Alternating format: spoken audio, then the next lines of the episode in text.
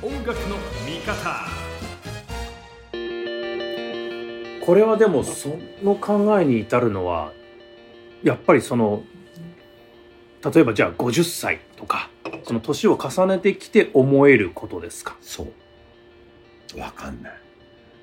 音楽を上手になることとかなんかそういうことはできるんだと思うの別に。じゃなくてやっぱり何をやりたいのかっていうことがまとまるまでに人間はむちゃむちゃ時間があるしかかるしじゃあじゃあさっきの欲じゃないけどじゃあ金と名声が欲しくて音楽をやってたのかそれとも音楽がやりたかったのかまた全然違う話だと思うし、で逆に今度すごい音楽で売れちゃったかもしれないけど本当はラーメン屋さんやりたかったとか。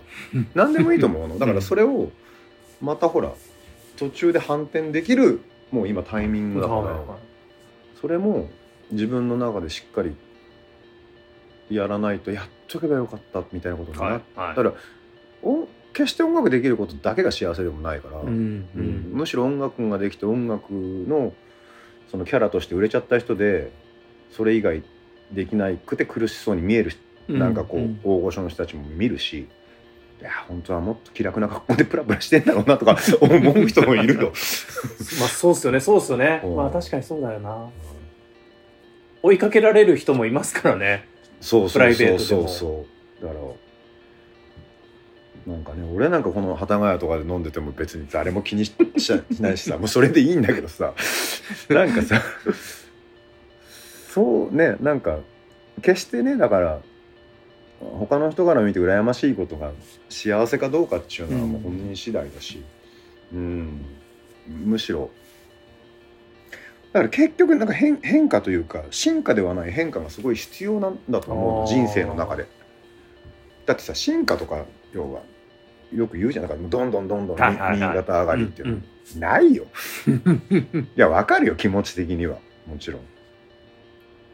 でも、まあ、年取っても若い人とかってじゃあ何なんだろうと思うと新しいものとかをちゃんとこう分かる人っていうか、うんうん。それって進化じゃないよなと思って。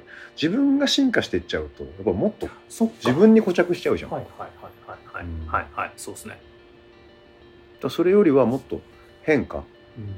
自分の中の変化であったり自分の中のやってなかったものをやってみたりとかだそういうものをやれる人たちはいつまでもなんかこうある意味若々しいしかっこいいなっうん。て思うし自分のできることばっかりに固着しない人たちとか、うん、なんか新しい趣味見つけるでもいいし、うん。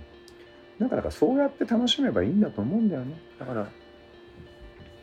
これいつももうここ5年ぐらいいろんな人とこの話してんなって結局思うのがまさにその変化の話でうん。すごく偏見と戦いますよね。表で表現する人って特に俺ついこの間も言われたんですよ。結局あのメインは何なんですか？って言われてうまく答えらんなかったんですよ。ラジオの人に。僕そんなに今ラジオ番組をバーンってやってないんで、うん。でもどう考えてもあのラジオやったおかげで全てのスキルが身についたと思ってるので、それが MC 業だったりえいわゆるスーツ着て企業の全然音楽と関係ない企業の MC もしますしでナレーションもやりますし。でなんメインメインっていうか何なんですかって言われたんですよね。でもそのまあ食いぶちっていう言い方でもいいんですけど僕の中で興味があることを新しいことをいろいろチャレンジしてみたい。でもベースにあるのはもちろんラジオ DJ としてのスキルをもう20年以上やってるんでその枝分かれした幹をずっと太くしようと思ったら意外に枝もちゃんと生えてきたみたいな。でその枝に引っかかってるものが他の人から見たら全然違う畑のように見えてお前でもなんかこういう枝ぶりの木じゃなかったよねみたいに思われるみたいな。いやでも木を大きくしようと思ったらなんかいろんなところに枝が伸びてったんですけどねっていう感覚でいるんですけどだからその肩書きを一つにすると安心みたいな風潮というか餅は餅屋だけど餅だけついてろみたいな。でも2代目がうまい具合になんかこのもち米を使った面白いレシピを餅屋だけにこうなんか考えたりしてもいいじゃんみたいな。新しい食べ方があってもいいじゃんみたいな。なんかそういうその持ってるものが新しいスキルに結びついたり持ってるものよりもまた別の興味が湧いた時にそのスキルもうまく使いながらなんか他から見たら新しいことやってるように見えてもよくないっすかってすっごい最近思うんですけど。まあ団子だけ売って300年とかやれんだったら俺もそうしたいよ。本当そうっすね。いやそんなのすごいなと思うよ。ここのずっと峠の団子屋で みんなで団子だけ作って300年生きてんですよって。それはそれがいいよ、うん次の次の4 5 0年もそうしたいです、ね、もういや俺もそれできるんだったらずっとそうしたいんですけど。でも我々の血筋とその才能ごときで同じことをやってずっと飽きられないかって言ったらそんなことないし、まあ、そもそもそれだって若い時のタイミングで、まあ、そこから入ったっていうキャリアの入り口の一個じゃん。うん。ね、で自分がその何をやりたいかとかさなん、まあ、何に向いてるかなんかさ別に一生わかんないと思うよ俺。そもそも。い。やそれうちの親父に言われたことありますね。うん。なんて言われたの親父もう多分俺とその話した時60とかなんですけど俺向いてなかったかもって言ったんですよ。いやあんた。何に？いやその俺がやってたこと？親父何やす？一橋大学の教授やってました。よ 向いてなかったびっ ちょ待ってよと。教え子いっぱいいんだろあ教え子がまた別の大学のなんかちょっと学長レベルにまでなってるのにうん、なんか一回すっげえ覚えてるんですよねあれが本当にその話だったのかどうかも今こうやって思うと嘘だろって思いまだに思い続けてるんですけど。いや。すごいこと言いますよね。名誉教授っすよ。だからそうなんだよ。でもさわかんない。向いてようが向いてまいが選んだしそれ以外の人生は別にさパラレルワールドじゃねえからさそうですね。俺が本当はこうしなかったらなって言われると想像のもんしかないじゃん。でなんかだからみんなあの時こうすればなっていうこと考えたけど、もうさ無駄でしかないじゃん 結局。はいであと向いてたものがあったとしてもちょっと例えば親父さんがさ旅の親父さんがむちゃむちゃ盛んに向いてると。壁やらしたらもう世界一の盛んだと。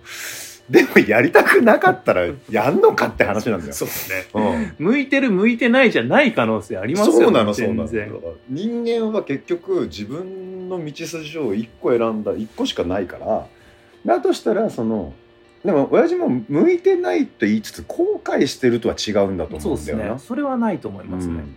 でもなんか本当に向いてるものは違かったかもしれないしその中で分かんないまあ自分の中ではこういろんな右往左往しながらここまで来たけど決して向いてた向いてるわけじゃなかったんじゃないかって思い返すのは人間としてこれ普通の感覚を持ってる人だと思うの。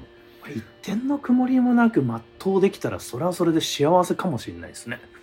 うん、たまにやっぱりすごいさある一定のお金持ち以上の人に会ったり会って喋ったりするとさ何の一点の曇りもなくそういうこと言う人いるのよ。すげえわ 我は海の子みたいな感じのさ だからさああいうの見るとあやっぱりねちゃんとそういうのを疑った方がいいと思う。もう普通になんかよ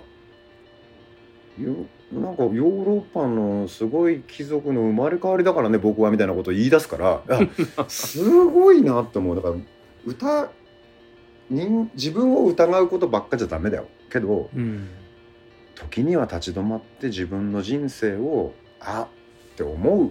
そしてそうじゃなかったのかもしれない。だけど今こうである。じゃあまたもう一回今度はこうしなきゃいけないってそれを何回も何回も何回もやるのが人生だしそれが普通だと思う。それをなんかみんな一個の答え一個の道こういうものが誰かが教えてくれてもしくは自分で見つけれてそれを突き進めば幸せになれるっていう全く間違えた考え方をしていて。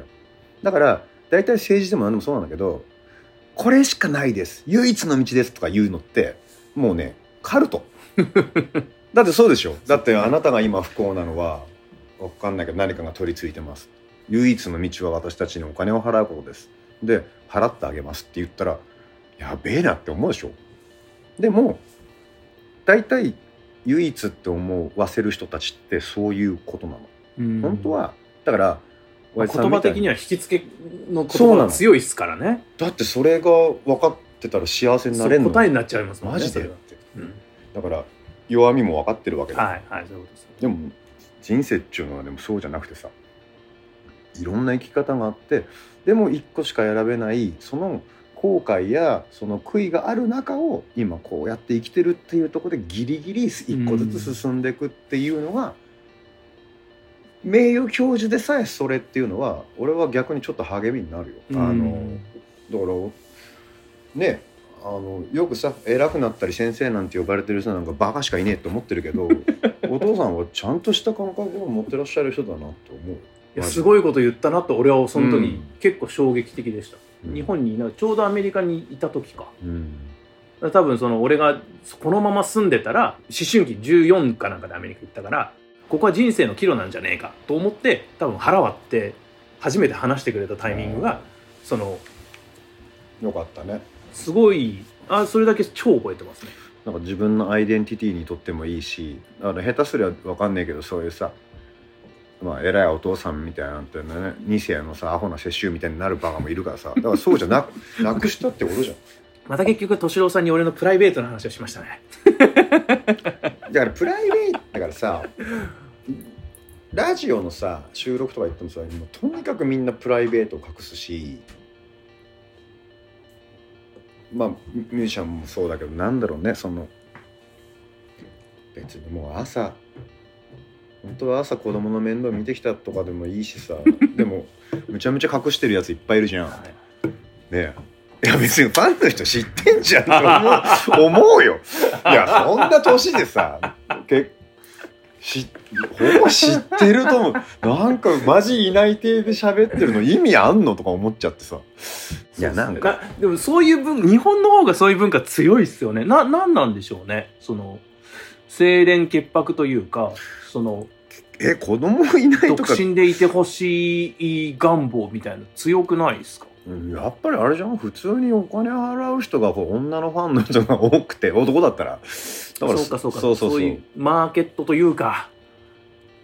でも俺逆だと逆っていうかその途中でそういうことをちゃんと言ってそこからついてきてくれる人の方がそうっすよね。なんかずっと一緒に応援してくれるし一緒に年も取っていけるしとってもこう素敵ななんかこうなんつうんだろうなこう仲間になれるような人たちだと思う、いつまでもそのファンとさねその金をつぎ込む人とさ それを騙す人とさみたいなことをさなんかいつまでやってんのみたいなさ、うん、でそのうちそれが知らない体の文化になっちゃったみたいそうな定の文化なんだよ。いや知っとるわボケっていう話でしょ普通に考えて。不思議なのありますよね。ファンの人ってでもだってそんなのさふ逆に腹決めてるファンの人って別にね何やってもファンだよ。そうですね。うん。なんかその、うん、下手すりゃ1回2回捕まってもファンだし まあ何マターによりますけどうん、何そうね。ただただなんかそのそこに甘えろっていうんじゃなくてね。いやあっちは腹くくってファンなんだと思うよあなるほど。そういうことですよね、うん。そうそう。だからなんつうんだろうその。ファンであることの程度はだってあの別に誰も決められない。決めれないこっち側です制御できないですからね。そうなんだよ。もう相手がどんな状況になってもファンファンである人を止める必要は全くないです必要ないし下手すりゃ別に何の物販だって本当は買ってほしいと思ってるしどこにだって来てほしいと思ってるわけじゃん。はい。ね。だけどなんかその間の関係性としてのなんかをこう保ちたいみたいなことが起きえてるのがなんかもうちゃんちゃらおかしいなってやっぱり たまには思うんだよ。いやそれはもうもちろんビジネスとしては分かってはいるけどなんかこうそういうもうそういうものもねバレてる中でもういいんじゃんってやっぱちょっと思っちゃうっていうか めんどくせえなと思って。いやいやあの違う自分は別に何もねえからいいんだけどほら他の人がさあのこれ言わんでくださいねみたいなのがあるともうめ超めんどくせえと思うクソめんどくせえから 言っちまおうかな。やめてください。でもさあとさまあ分かるやつもいるわけ、はい。ああまあこいつしゃしゃあない人気あっかんなみたいなさ。けどさ全然そうじゃねえやつが言わんでくださいねみたいな。おめえ何の関係お前さって嘘だろこいつっていう。そういうやつの方が気にしてたりするからまた分かんないんだよね。絶対使ってよここ。絶対？ね大丈夫だかあの、一回確認のために戻しますんで。ら、うん、俺は全然今日大丈 もう、夫何一つ大必丈夫要も全然ないっていう。うん、何一つだって今日悪いこと言ってないし誰もディスってないし、そうっすね。う。ん、そうっすね。いやー。いやあるよ。でだからそのなんつうの？自分だってなんかもうそのうーんなんかそれが本当だったのかって言われるとさ全部全部が全部自分らしかったとは言えないしでもだからこそ一回一回なんかさこれでいいのかなとかさ本当はこうじゃなかったのかなとか、うん。本当はこうしたかったんじゃないかな俺とか本当はこう言いたかったんじゃないかなってことを確かめてるわけさ。でそういうことで言えば自分がもうその折り返してしまう前に震災があったりコロナがあったりってことはなんかとてもなんかその自分を考え直させるためには、とてもとてもそれがもしわーっていっていきなりわかんないけど年取ってさ止まってししまってある意味なんかこう盲目まあなんつうのある意味こう世の中と付き合わない間にさいきなりそれがバツンって切れたらさ辛いだろうなと思うよね。う。うんん、でその中でいっぱい自分がもう一回嫌な意味じゃなくて社会人であるっていうかその社会と、ま、交わってるっていう意味の社会人であるっていうこととこうここまで混ぜこぜにしてもらったことが俺は多分自分の生きる道にうん。こっからの、まあいつまで生きてるか分かんないけどこっからの後半半分あるとすればそれは多分年を取った分かんないよまだもっと目も見えなくなるのかもしれないし耳も聞こえなくなるのかもしれない歌えなくなるのかもしれないでもそれでも残されてる自分が生きていくっていう術としてのサバイブをするっていう能力としてはとってもなんかねやっぱりその後半に分かるんじゃなくてギリ前半に分からせてもらったっていうのは、うんうんとてもでかかったと思う。うんまた改めてこのタイミングだからこそちょっと物理的なライブシーンでもなんかね声がだ出せるようになったりとかギュッとライブができるようになったりっていう風にこう戻りつつある中でのなんかもう一回何だったんだろう。この1112年みたいなところは結構バンドマンの皆さん考える人多くて。で震災の時もコロナの時ももう一回ミュージシャンとしてやっぱ考えるタイミングがあったねみたいな話にやっぱなるんでここで敏夫さんの話を聞けたのは僕にとってもプラスになりました。そいつら12年ぐらいで終わると思ってんの？アマちゃんだなマジで まだまだ半分だよ。そうですね。まだねその悪い時期の半分しかねえよ。は悪い悪いっていうかいろんなことが起きてる、はい。はいはいここからまたすげえ。マジでこんなになっちまったね世の中っていうぐらいひどくなってる、もうんそれがまだまあ半分だな。うん。で最後何が起きるかっていうとそのし社会がむちゃむちゃ悪くなってる中で富士山爆発するか そこまでいそこまで具体的な名称でいきますか。ら なんか見えてんだよ。そこそこまでは、すごい。うん、そうするとやっぱそこで終わるからあのやっとちょっとこう悪い。あその悪いタームが。山あり谷ありの谷の谷底の。谷のタームが。なるほど。やっと終わったかっていうすごいすごい最後の花火ですねそれね。そうだね。30年ぐらいかかるからまあ今半分ぐらいじゃんちょうど。なるほど。で思ってりゃもしそうじゃなかったら、まあそうっすね。楽ちんだよ。うん。まあ敏郎が言うほど大丈夫だったなって思えばそれは全然いいし、はいはい。俺はもう究極考えてるから。毎回。それでも自分の身内ややっぱり当たり前だけど知ってる人を、まあ、もしいたら助けるし、そうっすね目の前でもしは知らない人がいても助けると思うけどなんかそういう助ける力をつけていたいとは思うし、うん、うんなんか